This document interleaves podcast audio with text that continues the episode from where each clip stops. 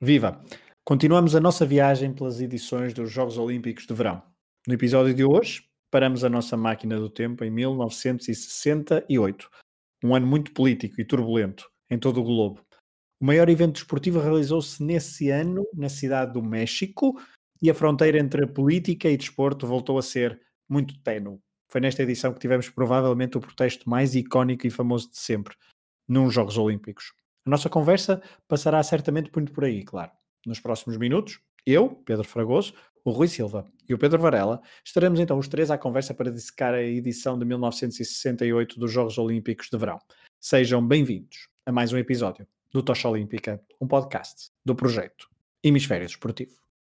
Here comes Usain Bolt! Usain Bolt storming through, he takes it again, Blake gets the silver, 9.64! 2 horas 25 34, não interessa o tempo, é medalha. Rosa Mota é medalha de ouro. He's coming back.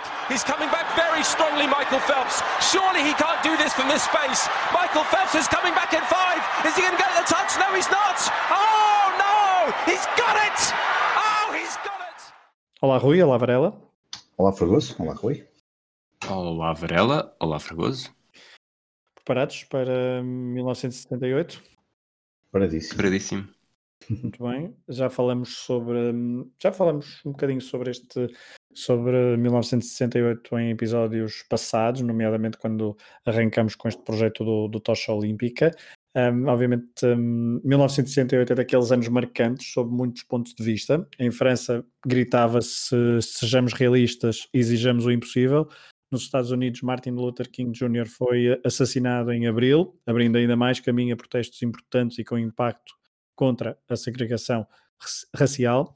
Aliás, os Estados Unidos ainda estavam no Vietnã, ou seja, vivia-se em certas cidades do país um coquetel explosivo em que uma parte significativa da população veio para a rua lutar contra desigualdades, violência racial, violência policial. E não era só em França e nos Estados Unidos que o mundo estava virado do avesso. Para lá da cortina de ferro, na Europa do Leste, eram vários os casos de repressão por parte dos vários exércitos contra a população mais à frente, numa das histórias do Rui, uh, perceberemos esta, um, esta tensão para lá da cortina de ferro. Em Portugal, Salazar morreu em 1968. Na China, eram os anos fortes da Revolução Cultural e até no México, em vésperas de albergar o maior evento esportivo, houve um massacre perpetuado pela polícia e exército sobre uma população desarmada a 10 dias da cerimónia de abertura, deu-se o massacre de Tlatelolco, na Praça das Três Culturas. O número de mortos sempre gerou polémica, mas é mais ou menos consensual que resultou um, em algumas centenas de mortos, a maioria deles um, estudantes. Os protestos enquadravam-se num movimento, na altura cada vez mais global, de contestação estudantil contra as desigualdades e estilo de vida, mas também contra a corrupção política que era apanágio de muitos governos mundiais. O massacre de 2 de outubro de 1968, então no México, foi o culminar de semanas e semanas de greves estudantis um, que protestavam contra a má qualidade de vida dos seus compatriotas e que, naturalmente, aproveitaram o mediatismo de uns jogos para reclamar melhores condições de vida. E assim chegamos a 12 de outubro de 1968, dia da Hispanidade, claro, e data de cerimónia de abertura de um evento marcado por uma polémica bem antes do início do evento. O Comitê Olímpico Internacional chegou a convidar a África do Sul, em plena apartheid, a entrar nos Jogos de 68, mas este convite caiu mal num considerável número de países, principalmente da África Negra, que ameaçaram boicotar a edição mexicana. E assim, também depois com a pressão de vários atletas, o Comitê Olímpico recuou com o convite inicial. Outro fator que marcou esta edição dos Jogos Olímpicos de Verão foi o facto de ter decorrido bem acima do nível médio da água do mar, com as condições climatéricas próprias da capital mexicana a favorecerem alguns atletas e a prejudicarem outros. Daqui a pouco falaremos sobre a prestação da delegação portuguesa, uma das que muito provavelmente sofreu com a altitude. Mas não podemos começar este episódio, Rui Silva, sem falar dos 200 metros masculinos em atletismo, e não é bem sobre o desporto que queremos falar. Rui, a sociedade norte-americana estava dividida, o movimento Black Power ganhava força, Luther King Jr. tinha sido assassinado, Cassius Clay, perdão, Mohamed Ali estava preso por se ter recusado a alistar no exército como objetor de consciência, ou seja, quando se realizaram os Jogos de 1968, a luta dos negros norte-americanos vivia um dos seus momentos mais quentes até à data. E eis que há a prova dos 200 metros masculinos. E a política volta a estar em destaque numa prova de atletismo, à imagem do que tinha acontecido em 1936 em Berlim. Fala-nos então, Rui, do que se passou a 16 de outubro de 1968. Estávamos em 1968, mas de certa forma é quase como se estivéssemos em 2020. É, mas centremos-nos em 68, é uma das imagens mais famosas de sempre do, do mundo olímpico. Não mostra um atleta a cruzar a meta, não é um grande momento de fair play ou desportivismo, nem evidencia uma emoção forte de alegria ou tristeza provocado pela tensão do desporto. Ao invés, acontece durante a cerimónia protocolar, enquanto tocava o hino dos Estados Unidos. É a única cerimónia dos hinos que conseguiu ofuscar o que se passou em pista e a página online dos Jogos Olímpicos recorda esta final dos 200 metros de 1968 com algumas reticências, depois de o título e a entrada falarem sobre o que aconteceu, apenas no último parágrafo há uma referência real ao protesto, escrevendo o brilhantismo dos três atletas foi ofuscado pelo protesto no pódio, ao qual Norman se juntou, e aqui Norman é um, um da Oceania que se juntou a Tommy Smith e John Carlos, dois americanos, Uh, e acrescento também foi a, única, foi a única edição dos jogos em que cada um deles, em que cada um destes três atletas participou. A frase tem alguma razão de ser ainda assim, uma vez que a prova dos 200 metros foi verdadeiramente emocionante e com um patamar de qualidade muito elevado. Tommy Smith foi o primeiro a dar nas vistas a estabelecer um novo recorde olímpico, com 20,37 segundos, na segunda série das eliminatórias, mas Peter Norman roubou-lhe duas décimas instantes depois, melhorando a marca para 20,17. Nas meias finais, as marcas voltaram a cair, com John Carlos a fixar o recorde em 20.12 e aumentando o suspense para a grande final. E nesse dia, John Carlos saiu mais rápido, liderava no final dos primeiros 100 metros, mas não conseguiu manter o ritmo e foi ultrapassado pelos dois colegas de pódio. Tommy Smith continuou disparado até fixar um novo recorde mundial, tornando-se o primeiro de sempre a baixar da marca dos 20 segundos, com 19,83, enquanto o australiano Peter Norman fez uma prova de trás para a frente saltando da sexta posição para a medalha de prata com um tempo de 20.06. Um recorde do mundo tinha caído e viria a durar 11 anos, mas a grande surpresa da dupla norte-americana estava reservada para o tal momento protocolar, quando soasse o dos Estados Unidos. Os dois atletas curvaram a cabeça, ergueram o braço com o punho cerrado, replicando aquilo que muitos encararam como sendo a saudação dos Black Power. Mas há muitos pormenores por trás desta imagem imortal. Os dois atletas estavam descalços, utilizando meias pretas para simbolizar a pobreza dos negros. Smith tinha um cascol para representar o orgulho negro e Carlos tinha o fecho do casaco para baixar em solidariedade com os trabalhadores de colorinho azul dos Estados Unidos. E há mais ainda, Carlos tinha um colar em memória de todos os indivíduos que foram linchados ou mortos e pelos quais ninguém disse uma oração, ou enforcados e torturados mais uma vez, está muito, muito refletido aqui o que se passa em 2020 com a tal, com o célebre frase de marca do Say Their Names. Uh, mesmo a parte mais famosa deste, desta cerimónia protocolar dos punhos cerrados com os braços erguidos tem um esquecimento para trás. O objetivo seria calçar luvas pretas, mas John Carlos esqueceu-se das suas na aldeia olímpica e foi aqui que o australiano Norman entrou em cena e sugeriu que o medalha de bronze pudesse usar a luva esquerda de Tommy Smith. E é por isso que na imagem, como poucos reparam nesse pormenor, um atleta surge com o braço direito levantado, fiel à saudação Black Power, e John Carlos improvisa com o braço esquerdo. Uh, Smith e Carlos, aqui acompanhados por Peter Norman, envergaram também um selo de direitos humanos nos seus casacos, uma vez que o australiano também já se tinha manifestado contra a discriminação racial na Austrália, não era um novato nestes acontecimentos. O protesto teve repercussões gigantescas, o Comitê Olímpico Internacional exigiu que os atletas norte-americanos abandonassem a aldeia olímpica e só tiveram sucesso depois de ameaçar banir toda a equipa de atletismo. Tommy Smith fez questão de evidenciar a hipocrisia que se via nos Estados Unidos, um pouco à imagem do que Jesse Owens já tinha feito décadas antes. E eu aqui vou recorrer, vou fazer de Pedro Fragoso e recorrer a uma língua estrangeira para citar aqui uma frase para evitar problemas nos termos utilizados. O campeão olímpico diz: If I win, I'm American, not a black American. But if I did something bad, then they would say I am a Negro. We are black and we are proud of being black. Black America will understand what we did tonight. Os três atletas sofreram na pele as consequências dos seus protestos quando regressaram a casa, e mesmo na Austrália o governo fez questão de pressionar Peter Norman pelo sucedido. Dos três, Tommy Smith foi o único que continuou de forma relevante no mundo do desporto, ao representar os Cincinnati Bengals na NFL, e Norman pode ter ficado mais esquecido na importância deste protesto. Normalmente associamos sempre a Tommy Smith e John Carlos, mas quando morreu, os seus dois colegas de pódio fizeram questão de viajar até a Austrália para o funeral em 2006. Afinal, tinham protagonizado juntos, os três, um dos protestos mais mediáticos na história, desportiva e não só, do século XX, que agora, uh, quase mais de 50 anos depois, volta a estar muito em voga quando, numa espécie de círculo vicioso da nossa sociedade. De facto, a história de Peter Norman é, apesar de fica é, é, muito importante também realçar o papel de Peter Norman e tu foste tocando no, nos pontos essenciais. Um, ele foi informado pelos dois um, pelos dois atletas antes da cerimónia protocolar do pódio o que iria acontecer, daí o facto de ter ele ter sugerido então a partilha das luvas na ausência de, depois do esquecimento de John Carlos, mas há depois também o, o, ele já não era um novato naquilo eh, nesta questão dos, uh, dos direitos contra um, contra as desigualdades e, na, e, também é preciso lembrar que na, na Austrália também há a questão dos direitos dos, dos aborígenes e, um, mas a verdade é que depois Peter Norman foi completamente esquecido, foi completamente posto de parte pelas entidades oficiais do, do país. Um, por exemplo, para os Jogos Olímpicos de, de 2000 Uh, não foi convidado para os Jogos Olímpicos de 2000 em Sydney, foi completamente posto de parte e só depois em 2012 é que houve um pedido de desculpas oficial uh, por parte do Parlamento Australiano, isto seis anos depois da sua morte, morte então que contou o funeral com uh, Smith e Carlos, então no funeral de Peter Norman. Varela, queres acrescentar alguma coisa a esta, só uma esta, muito rápida.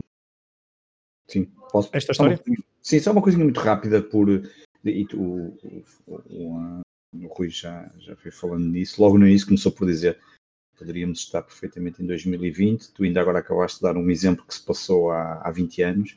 Ah, e recentemente, passados acho que 52 anos desse episódio, tivemos ainda recentemente aquele exemplo do Colin Kaepernick na NFL, não é? Do, do ajoelhar, e são momentos que se calhar daqui a 50 anos eh, muito mais gente vai dar razão àquilo que o Colin Kaepernick fez, da mesma forma como demorou até se perceber um, a importância que teve aquele gesto do Tommy Smith e de John Carlos.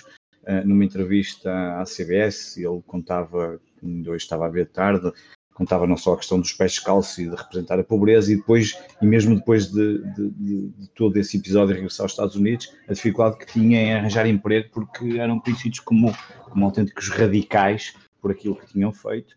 Um, coisas que ainda são muito atuais, muito tristes, um, mas acho que de resto tudo, já disseram tudo, se calhar daqui a uns anos, uh, outros episódios que foram acontecendo vão acabar por ter o mesmo efeito e, e vai-se percebendo que afinal eram momentos absolutamente fundamentais e que importantes para quem, para quem vive oprimido e com tantos problemas. Esperamos é que daqui a 20 anos não, não tenhamos outros exemplos e estejamos outra vez a falar deste ciclo, deste ciclo vicioso. Mas... Eu, eu, vou mais longe e, digo que no, nos próximos Jogos Olímpicos em 2021 eh, nós estejamos com, com um período de tensão racial ainda pior nos Estados Unidos Vamos ter, vamos ter meses muito importantes, os próximos, os próximos 11 eh, meses, já, até ao início dos Jogos Olímpicos, vão, ser, vão ter períodos que podem ser decisivos eh, para, para a sintonia nos Estados Unidos e esperemos que se os Jogos Olímpicos forem normais e não haver assim nenhum, nenhum protesto do género, já será, para mim, já será um pouco boa notícia, porque é sinal de que de que não piorou, uh, que o combustível que está aí para arder não, não explodiu. É, esse é um ponto interessante que eu tinha a colocar, Rui, mas tu já foste respondendo à pergunta, que é um, a pandemia alterou todas as contas, a verdade é que 2020 estava, uh, e isto, estamos a ver, por exemplo, na NBA, uh, eh, com, e na, no, dia, no, no, dia anterior a esta gravação, Chris Paul voltou a fazer, uh, teve uma conferência de imprensa pós-jogo absolutamente, que se tornou viral porque foi outra vez incisiva novamente na questão da, da, da, discriminação racial, se o facto de não tivesse havido a pandemia, se as condições, e a partir das condições nos Estados Unidos não se iriam alterar e, e até poderiam ganhar outro tipo de força, se em 2020 era possível uh, termos em contexto olímpico um, um protesto um, tão icónico como, como o de Tony Smith. E a pergunta também é outra, e podes responder às duas ao mesmo tempo. Falamos de Jesse Owens há uns episódios, um, agora falamos de Tommy Smith, John Carlos e também Peter Norman. as pessoas às vezes tendem a, um, tendemos a relembrar mais Jesse Owens por, por aquilo que marcou, mas este pódio dos 200 metros masculinos em 1968 não deixa de ser tão importante como o que se passou em 1936? Vou tentar responder da melhor forma possível com tudo aquilo que me veio à cabeça enquanto fazias as perguntas. Uh, entre Jesse Owens e Tommy Smith e John Carlos, que foi o, lá está, foi o, o que me perguntaste, a parte final da pergunta, uh, o feito desportivo do Jesse Owens foi mais, foi mais, teve muito mais destaque e está, apesar de ele ter tido exatamente as mesmas dificuldades quando regressou aos Estados Unidos, estava uh, o seu feito está mais relacionado com uma situação internacional, um contexto internacional da Alemanha de Hitler. Portanto, mesmo na narrativa americana, conseguiram pôr sempre o ónus no, no mal dos outros. Uh, os três, lá está, tiveram problemas em arranjar trabalho e isso é algo que a NBA também está a esforçar-se este ano no, no, que está, no que tem estado a fazer, que é o empoderamento dos comerciantes negros para garantir que que qualquer protesto que possa haver contra o poder instalado, que para todos os efeitos está, continua a estar na mão dos brancos, esmagadoramente, eh, haja represálias deste género. E é passando para, passando para a tua outra pergunta, que era sobre se poderia haver alguma coisa deste género nos Jogos Olímpicos em 2020. Eh, se tivesse havido o, a história de George Floyd, que faz, eh, está agora a fazer três meses que foi, que foi assassinado por um polícia, sim, sem dúvida, de certeza. Uh, em 2021 vai depender, lá está, do que, do que se passa, do que se passará nos próximos meses, onde estamos numa semana em que um casal que foi visto uh, armado até aos dentes a ameaçar uh, protestantes pacíficos negros foi convidado para falar no, no Congresso Republicano de nomeação de Donald Trump como presidente. Portanto, se isto está assim, e, e, de um presidente que diz que não vai aceitar uh, se perder, porque se perder, claramente vai ser, vai ter havido fraude, uh, não sei exatamente como é que poderemos estar em julho de 2021, como é que poderão estar os Estados Unidos. Uh, é óbvio que o período mais, mais delicado será sempre entre o dia das eleições de 3 de novembro e a tomada de posse em janeiro, Uh, mas vai ser bastante complexo e, e, é possível que se as coisas correrem mal, os Jogos Olímpicos vão ser, uma vez mais, um momento de, de tensão e uma boa oportunidade para, para chamar a atenção do mundo, não que o mundo precise de ter, de ter essa atenção chamada, mas para o que se passa todos os dias e continuará a passar se as coisas não mudarem quase radicalmente. Muito bem. 1968 foi de facto uma, uma edição marcada por este protesto, onde a linha que separa a política e o desporto é mesmo muito tenue. Daqui a pouco, já com outras histórias do Rui, perceberemos isso. Um, que não foi só apenas neste ponto, não foi só aqui isoladamente, também houve outro, outros pontos onde essa linha uh, foi bastante tenue, mas vamos avançar para feitos desportivos.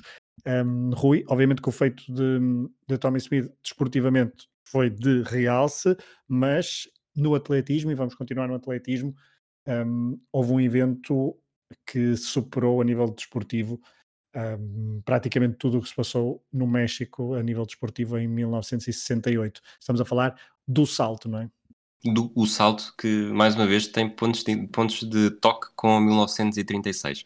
Esta é a história de, de um salto que esteve perto de não acontecer, uh, Bob Beeman, ele que vencera 22 das 23 provas anteriores em que tinha participado, mas mantinha uma deficiência, vamos chamar-lhe assim, delicada, que era a propensão para realizar saltos nulos. Uh, durante a qualificação para a final, o norte-americano começou por errar nos dois primeiros ensaios, e tal como Jesse Owens em 1936 viu a final ficar mais longe, e tal como Jesse Owens em 1936 houve um adversário a ajudar. Desta vez foi o compatriota Ralph Boston, vestiu a pele do alemão Luz Long e ofereceu o mesmo conselho, que é um conselho bastante simples até, que é fazer a chamada antes do habitual. O resultado foi o que toda a gente esperava, um salto modesto, de 8 metros e 19 centímetros, mas ainda assim mais do que suficiente para ser o segundo melhor da qualificação e assegurar a presença na final, onde a concorrência prometia ser dura. O pódio de Tóquio 64 uh, repetia a presença nesta final de 68, o britânico Lynn Davis, o norte-americano Ralph Boston e o soviético Igor Ter era exposto que será de origem armena. Além disso, havia ainda Klaus Bier, a ameaça que vinha da Alemanha Oriental. Naquele dia, a 18 de outubro, o tempo estava nublado e Bob Beeman era o quarto a saltar. Os três primeiros adversários fizeram ensaios nulos, aumentaram o nervosismo do grande favorito, e se até os outros o estavam a fazer, porque é que Bob Beeman não o poderia fazer também, sobretudo alguém famoso por uh, fazer nulo atrás de nulo. Mas o que aconteceu foi chocante. Beeman não só não fez nulo, como realizou uma sucessão de movimentos perfeitos, desde a corrida à chamada, o salto e a aterragem, com um resultado de recorde mundial uh, batido por 55 centímetros. Até então era 8 metros e 35 e Bob Beeman fez 8,90. Eh, ninguém queria acreditar, Bob Beeman nem sequer percebeu o que é que se estava a passar, sobretudo por estar habituado a ver as marcas em pés e não em metros. Eh, de repente a verdade caiu-lhe sobre os ombros e desfez-se em lágrimas, emocionando-se com o tal o salto da história desportiva. Estes 8,90 entraram imediatamente no imaginário do salto em comprimento. Desde 1901, quando as marcas começaram a ser registadas, o recorde mundial nunca tinha sido batido por mais de 13 centímetros e agora de repente Bob Beeman aumentava mais de meio metro. Seria impensável, mas aconteceu. A altitude da cidade do México pode ter ajudado, mas o salto nunca deixaria de ser gigantesco. Bob Beeman deixou-se levar pelo momento e, apesar de ter saltado mais uma vez, acabou por abdicar dos quatro últimos saltos a que tinha direito, fazendo um bocadinho jus àquilo que nós dizemos nas nossas peladinhas quando há um grande golo, pede para é melhor acabar já, porque melhor do que isto já não acontece. Feitas as contas, Bob Beeman conquistou a medalha de ouro com os impressionantes 71 centímetros de vantagem sobre Klaus Beer. A carreira olímpica de Beeman acabou ali e, apesar de ter chegado a ser escolhido no draft da NBA pelos Phoenix Suns, nunca chegou a ser utilizado num jogo. O atletismo pode ter ficado para trás, mas a sua marca resistiu à passagem do tempo e foi preciso esperar por 30 de agosto de 1991, nos Mundiais de Atletismo em Tóquio, para que alguém conseguisse finalmente superar o seu registro e foi Mike Powell que saltou 8 metros e 95 naquela que é ainda hoje a melhor marca de sempre. O salto de Bob Beeman mantém-se como segundo mais distante na história do comprimento. Pode não ter sido o maior, mas tendo em conta as proporções, ainda é recordado como o salto.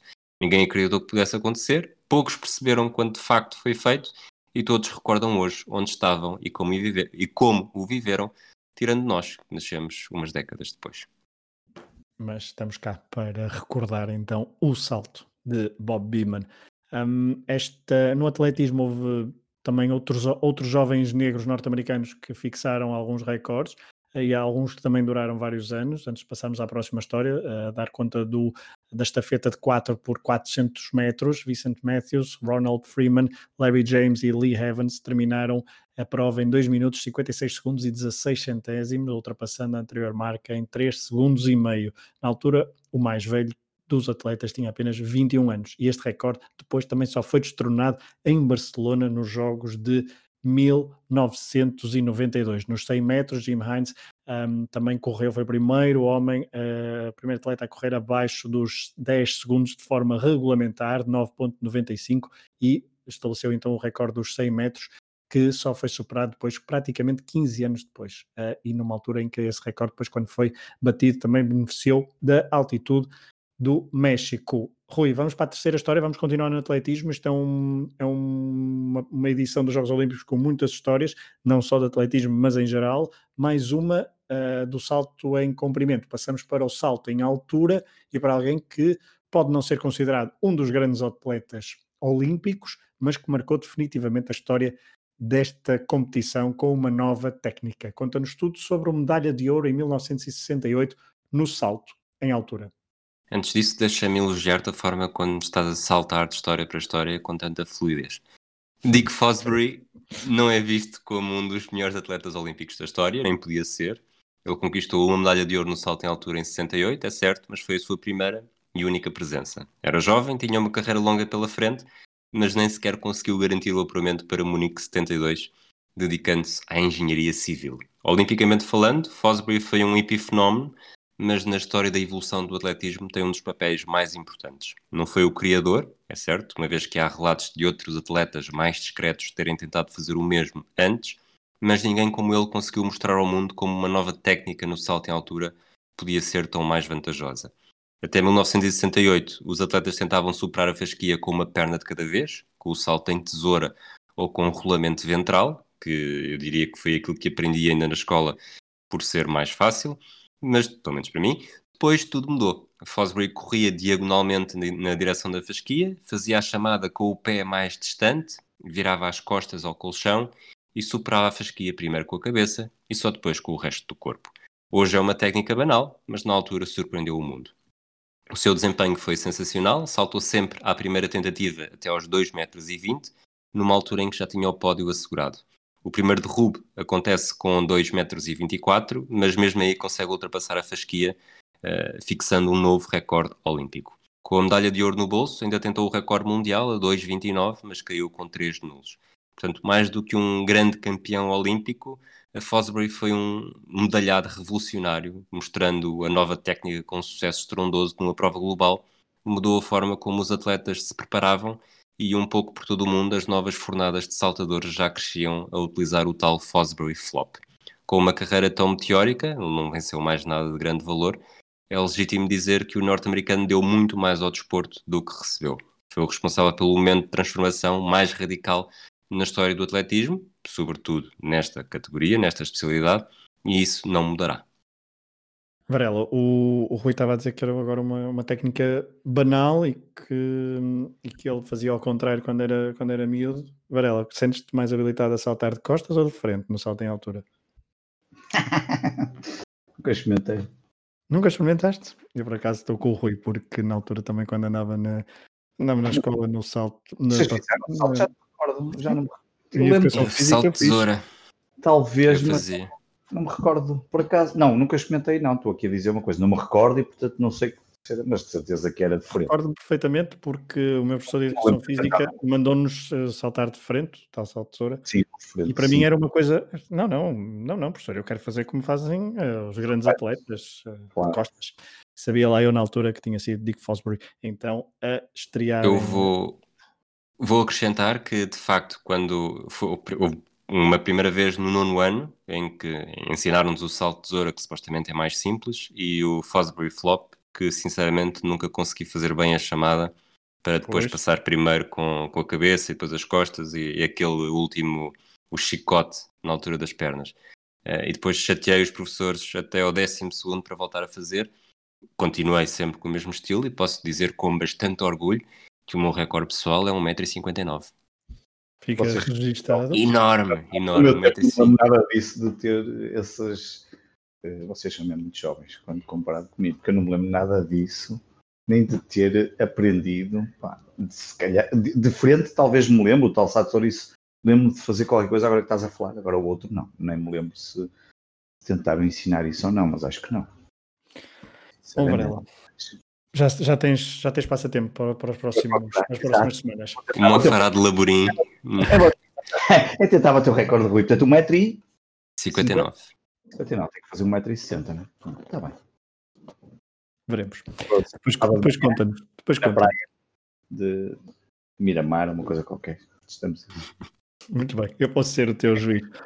Depois de falarmos de vencedores e de medalhas, a próxima história ainda é sobre atletismo, mas não fala de medalhados da cidade do México em 1968. Na Maratona do México voltou a haver vitória etíope, depois de em 60 e em 64 a Bebe Bikila ter conquistado o ouro. Em 1968 foi um seu compatriota, Mamo Volde, o mais forte na prova. Mas, Rui, não é sobre este atleta que nos vais falar, tu queres nos contar a história de alguém que tinha um, objete um objetivo e que o quis cumprir. Sim, eu, está... eu, não estavas preparado porque, estavas, porque eu troquei-te as voltas, não foi? É verdade. Trocaste-me as voltas, mas fizeste bem. Portanto, estamos aqui a falar do John Stephen Aquari, um atleta da Tanzânia, que foi uma das figuras da maratona dos Jogos Olímpicos, mas uma das figuras tendo sido o último de todos aqueles que terminaram. Uh, há aqui uma declaração dele que eu gosto de, de. Quero começar por ela para depois explicar. Ele diz: O meu país não me enviou numa viagem de 5 mil milhas para começar uma corrida, enviou-me para terminar. E quando ele diz isto, estava já muito debilitado, uh, lá está, no dia da maratona, a 20 de outubro, numa altura em que o estádio estava praticamente deserto e já ninguém esperava por corredores da maratona. Os resultados que entraram para a história foram outros. O tal etíope Mamo Volda garantiu a medalha de ouro com um tempo de 2 horas 20 minutos e 26 segundos, com mais de 3 minutos de vantagem sobre o segundo classificado. mas este John Stephen Aquari, tanzaniano, foi o 57 e último atleta a terminar a prova da maratona com 3 horas, 25 minutos e 17 segundos. E não sei se algum de vocês já correu a maratona, eu nunca corri. Uh, quem me dera a mim conseguir correr a maratona em 3 horas, 25 minutos e 17 segundos. Poxa, é um tempo fantástico. Uh, Aquário podia ter feito como a Bebe Bikila, na altura bicampeão olímpico, e desistir, mas o orgulho não o deixou. Ele terminou mais de 21 minutos do penúltimo classificado, mas havia uma explicação para tudo. Ele estava lesionado, gravemente lesionado. Depois de já ter sofrido queimbras numa primeira fase da prova, acabou por ir ao chão numa confusão entre corredores à procura do melhor espaço e, como resultado, ficou com o ombro muito maltratado e com um joelho deslocado. O resto da corrida foi uma aprovação, a um ritmo mais lento, com um esgar de dor insuportável e um único pensamento na cabeça: terminar, terminar, terminar. O atleta da Tanzânia não seria candidato ao pódio, mas estava longe de ser alguém sem créditos e naquele dia não estava mesmo destinado. Ele foi assistido pela equipa médica e insistiu sempre em regressar à estrada e assim continuou até já de noite conseguir finalmente cruzar a meta. E aí sim o objetivo principal estava alcançado, terminar a prova depois de ter percorrido então 5 mil milhas para começar uma corrida. Há pouco. Fica então esta história do atleta tanzaniano. Há pouco estavas a elogiar a forma como ele saltava de, de história em história. Troquei-te as voltas, certamente já a pensar noutra coisa, mas enfim, há, deveríamos ter falado, segundo o nosso guião, de ainda antes de um, de um outro atleta que sim venceu no atletismo, falamos agora, não há problema, e esta história, Rui, a última do atletismo nesta edição de 1968, tem contornos que muitos de nós já vivemos. Adormecer, andar a correr para não chegar atrasado, um compromisso, mas se nós lidamos com reuniões ou pequenos eventos bem mundanos, este atleta Rui tinha um encontro marcado com a história. É, a história de Kipchoge Keino. Eu acho que só, tu saltaste a história só para não dizeres o nome deste, deste corredor caniano. Uh, está, está longe de ser um mar de rosas. Aliás, se o caniano tivesse seguido à risca as recomendações médicas, possivelmente nem sequer teria feito a viagem transcontinental para competir no México. O problema dele eram pedras na vesícula biliar. O desgaste acumulado podia ser fatal para Keino e mesmo que não tivesse marcas graves na sua saúde, seria sempre obrigado a sofrer mais do que o costume, sobretudo se pensarmos que tinha previsto competir nas provas dos 10 mil, 5 mil e 1500 metros. A estreia nos 10 mil confirmou as piores previsões médicas. Liderava a prova, mas a poucas voltas do fim, sofreu dores lancinantes e cambaleou até cair já fora de pista. Canhano foi assistido e, apesar de saber que seria desqualificado, voltou ao tartan e insistiu em completar a distância. Portanto, temos aqui um, um padrão nas histórias de hoje. Mais tarde, nos 5 mil metros, chegou à medalha de prata. Recuperado das dores e sem dificuldades aparentes, disputou o título até à última com o tunisino Mohamed Gamoudi e foi derrotado por apenas 15 centésimos de segundo, lá está, numa prova de 5 mil metros. A terceira e última oportunidade para chegar ao lugar mais alto do pódio chegaria nos 1500 metros, onde Keino era um dos grandes favoritos, mas deixou-se dormir, literalmente. Quando percebeu o erro cometido, apanhou o primeiro autocarro para o Estádio Olímpico que conseguiu encontrar mas o trânsito caótico da capital mexicana não ajudou e, ao ver a vida andar para trás, percebeu que tinha de correr para a frente e que situações desesperadas exigiam medidas desesperadas, ou seja, sair do autocarro e ir disparado a correr até ao estádio, que na altura estava ainda a cerca de 3 km. Kane chegou a tempo, a escassos 20 minutos do arranque da prova, mas estava naturalmente mais desgastado do que a concorrência. Por outro lado, tinha feito o aquecimento perfeito e foi precisamente isso que demonstrou na pista, dominando a corrida de início ao fim, terminando no primeiro lugar com um tempo de 3 minutos 34 segundos e 91 centésimos, com quase 3 segundos de vantagem sobre o principal favorito, Jim Ryun, estabelecendo um novo recorde olímpico. A cidade do México mostrou ser uma edição com muitas pedras no caminho, ou na vesícula, mas Kip Kane apanhou-as todas e trocou-as por duas medalhas, uma de ouro e uma de prata. Estávamos apenas no início da hegemonia caniana das décadas, das, das décadas seguintes. Hum. Uma pausa nas histórias olímpicas, depois de várias histórias de atletismo. Vamos contar agora a história da participação portuguesa, Varela. Houve uma clara inadaptação à altitude. Os portugueses tinham esperanças em Manuel Oliveira e também na vela, mas a delegação nacional trouxe zero medalhas e péssimos resultados. Sim, e deixo Manuel Oliveira para o final, até por uma coisa curiosa que depois estava a ler. Sim, realmente as coisas são foram, foram desastrosas, diria, 20 atletas, 19 homens e uma mulher, em seis modalidades e nenhuma medalha, como tu disseste, e, e, e diria sem nenhum resultado relevante. Um, começando na vela, nas diferentes categorias, Flying Dutchman, Dragão, Finistar, os resultados oscilaram ali entre o 17 e o 31 lugar, isto em 27 a 36 nações, portanto nós nem, um, nem na metade superior da tabela conseguimos ficar em alguma das, das, das provas. Depois, nas lutas amadoras, diria que olhando para o quadro geral, tivemos provavelmente o melhor resultado português dos Jogos Olímpicos, foi o António Margaça Galantinho a conseguir um 16 lugar na luta greco-romana de menos de 70 quilos, portanto, mesmo assim, uma coisa um, muito longe dos lugares um, que normalmente os atletas procuram. Um, Seguiu-se o alterofilismo, o Luís Paquete nos em menos de 60 quilos foi desclassificado, portanto, uma participação nula nesta, nesta, nesta prova. Na ginástica, com a participação da única mulher, Bela da Fonseca, ficou em 85 em 101 atletas e José Filipe Abreu 82 em 117, na ginástica artística é concurso geral. Na esgrima foi tudo eliminado na primeira ronda e na primeira eliminatória entre espada por equipas, espada individual. E no atletismo, onde efetivamente tínhamos talvez, ou provavelmente a maior esperança, nos 3 mil metros obstáculos, relembramos que Manuel Oliveira em Tóquio, em 1964, quatro anos antes, quatro anos antes tinha feito o quarto lugar, foi eliminado nas eliminatórias, tendo ficado em oitavo da sua série. Um, e hoje, quando estava a, a, olhar para os resultados, e uma coisa curiosa o Manuel Oliveira, portanto, isto depois é o final da carreira dele, aqui por volta de 68, 69.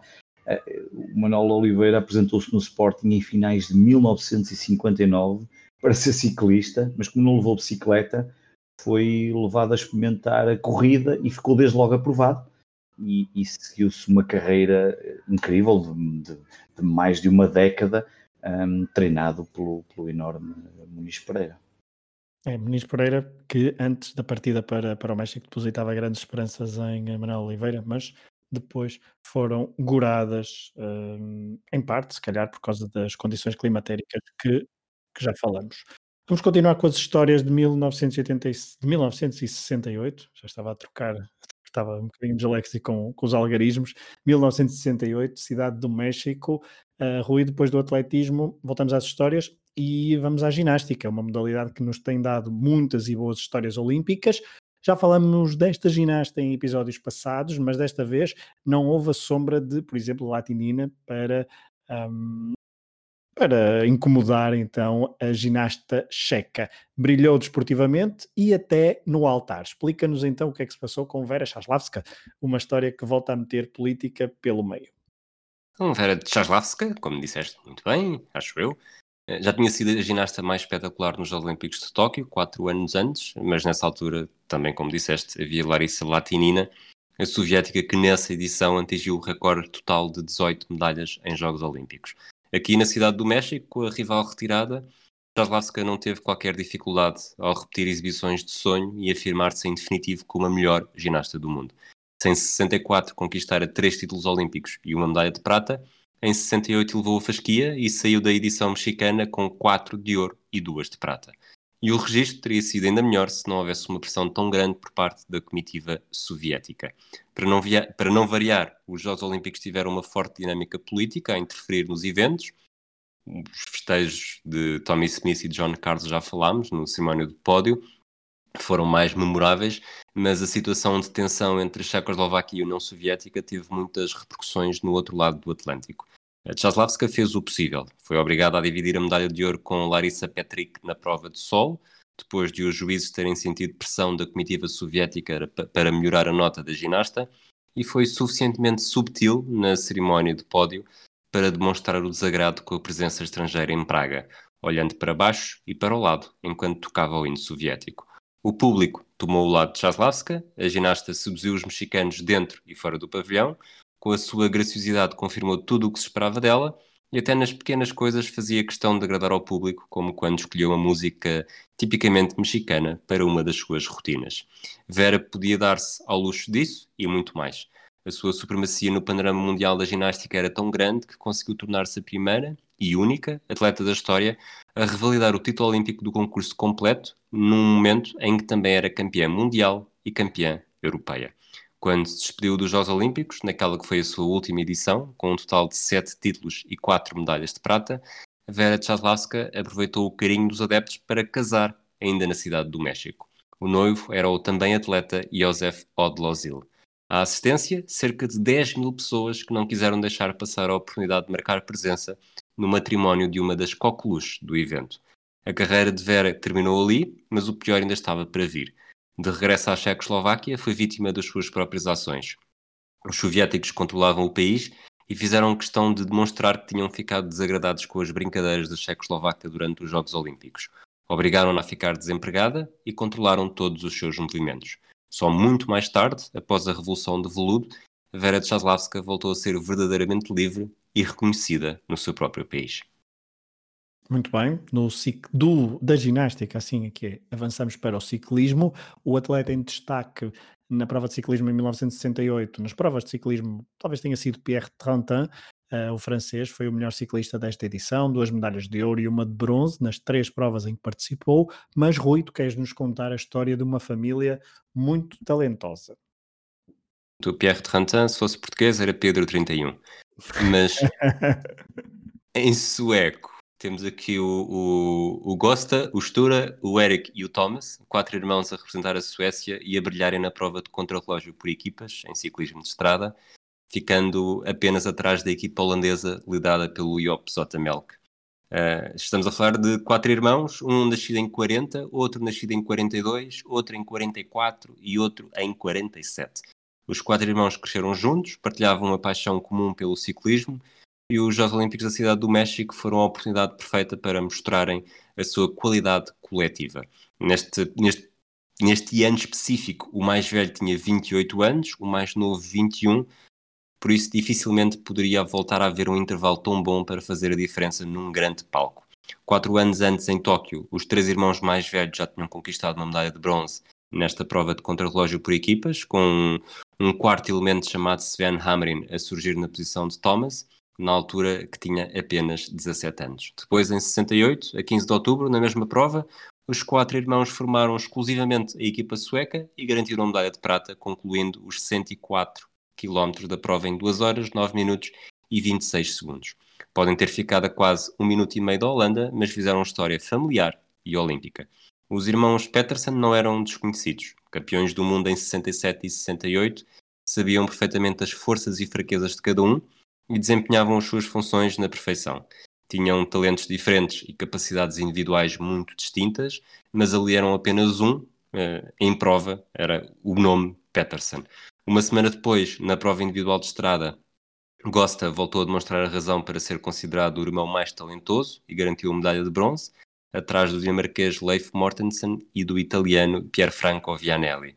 A vida pós-olímpica mudou muito para cada um deles. Depois de um terceiro e derradeiro título mundial em 69, Gosta foi o único que conseguiu dar o verdadeiro salto para o profissionalismo, notabilizando-se nas grandes voltas, sendo terceiro no Tour em 70 e vencendo o Giro em 71. Antes da última história que o Rui nos trará, da edição de 1968, um, desta vez ele não trouxe histórias da natação, numa edição onde estrearam 10 concursos. Quem aproveitou esta hum, enxurrada de novos, novas competições na natação foi Debbie Meyer, norte-americana, que venceu 200, 400 e 800 metros livres. Aos 16 anos, tornou-se a primeira nadadora a vencer três medalhas de ouro em provas individuais. Também podemos destacar na natação ainda a vitória de um jovem de 17 anos, o mexicano Felipe Munhoz, que venceu os 200 metros bruços com uma ponta final alucinante. Uh, e Munhoz conquistou assim uma das três medalhas de ouro por parte do país anfitrião. Um, portanto, estamos aqui o México não conseguir um, capitalizar o facto de ser o anfitrião da edição de 1968 dos Jogos Olímpicos. Mas, Rui, vamos para a última história sobre pentátulo moderno e de alguém que estava muito nervoso. A meditação, certamente que não estava na moda em 1968 e a solução foi outra, comprometendo o sucesso desportivo de uma equipa. Fala-nos de Hans Gunnar Lilienwala. Portanto, falamos de pentátulo moderno. É incrível como este podcast é complexo e distinto. Hans Gunnar Lilienthal estava tão nervoso e queria ajudar a equipa a garantir uma medalha no pentatlo moderno e, e, entrou na história dos Jogos Olímpicos pelos piores motivos, apenas um ano depois de o Comitê Olímpico Internacional ter introduzido um regulamento sobre substâncias proibidas. Uh, Lilienthal, sueco de nascimento, disputava as provas de pentatlo moderno, lá está, e já tinha competido quatro anos em Tóquio. Na competição individual esteve muito apagado, mas na coletiva, ao lado do campeão individual Bjorn Ferm e de Hans Jakobsen, o pódio era uma, uma possibilidade muito forte. A sua participação no tiro tinha tudo para ser decisiva, mas o sueco deixou-se dominar pelo nervosismo e para acalmar o estado de espírito decidiu beber duas cervejas. E aqui as duas cervejas foi a confissão do próprio uh, momentos antes de começar a disparar. O certo é que o tiro saiu-lhe pela culatra. A equipa sueca que garantiu o terceiro lugar e a respectiva medalha de bronze foi desqualificada depois de o controle antidoping ter verificado que Lilian Val acusara uma quantidade de álcool acima do permitido. O caso parece caricato, mas marcou o início de uma nova era dos Jogos Olímpicos. Depois de mais de meio século em que os atletas recorriam a todo o tipo de artimanhas e misturas explosivas de produtos para ganhar uma vantagem teórica, a criação de uma lista negra ajudou gradualmente a limpar a competição. Os casos continuaram a ocorrer e continuarão no futuro e ajudaram a manchar o nome de grandes figuras como Ben Johnson ou Marion Jones, mas é indesmentível que o controle é hoje muito maior, acompanhando o crescente profissionalismo que os Jogos Olímpicos têm vindo a exigir dos seus atletas, sobretudo para uma ideia que começou por ser exclusiva a atletas amadores. Uma última ideia, eh, se alguma vez vos perguntarem se sabem qual é que foi o primeiro caso de doping nos Jogos Olímpicos, lembrem-se, foi por causa de um, de um sueco do pentatlo moderno que bebeu demasiada cerveja.